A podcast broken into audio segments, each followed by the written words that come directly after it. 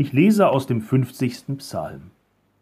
Gott der Herr, der Mächtige, riedet und ruft der Welt zu, vom Aufgang der Sonne bis zu ihrem Niedergang. Aus Zion bricht an der schöne Glanz Gottes, unser Gott kommt und schweiget nicht.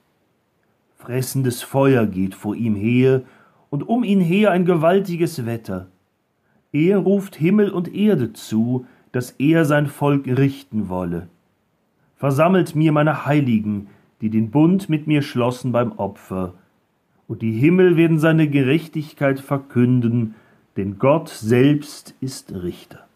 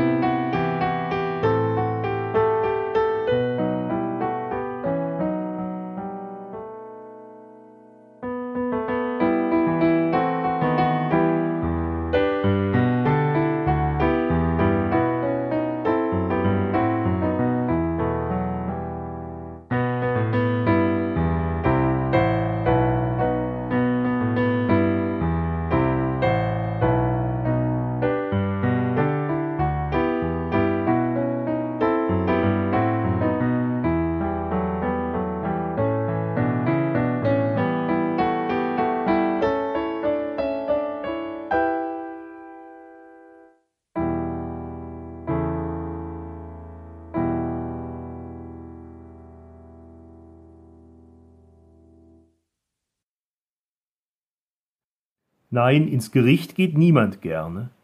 Kürzlich war ich trotzdem mal dort, nur auf dem Amtsgericht und nur wegen einer Kleinigkeit.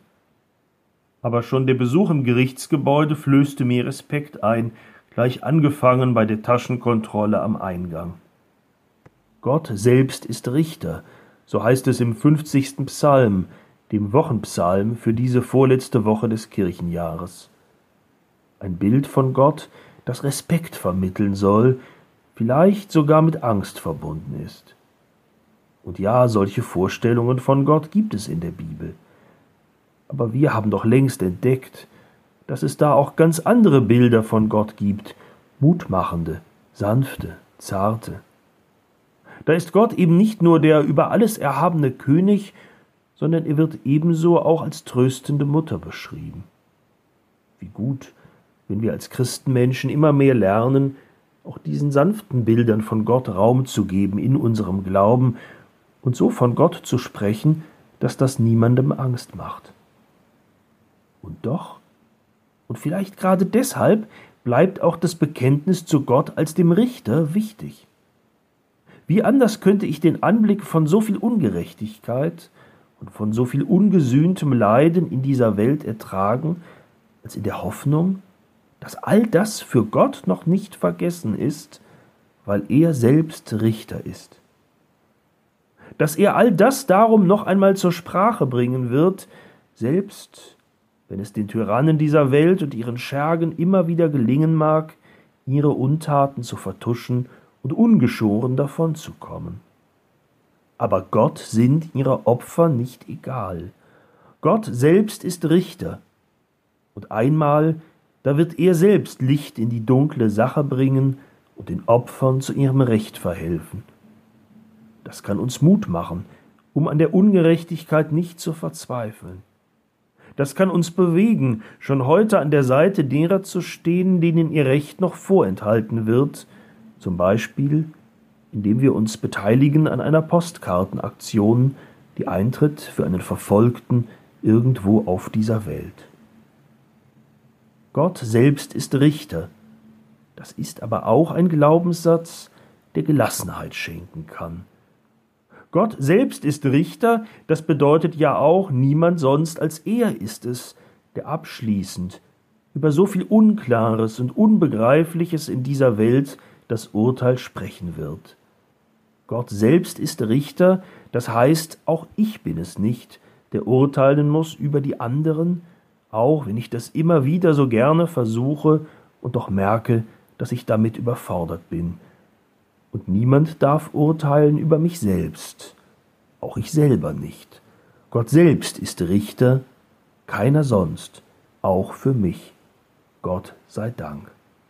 Amen.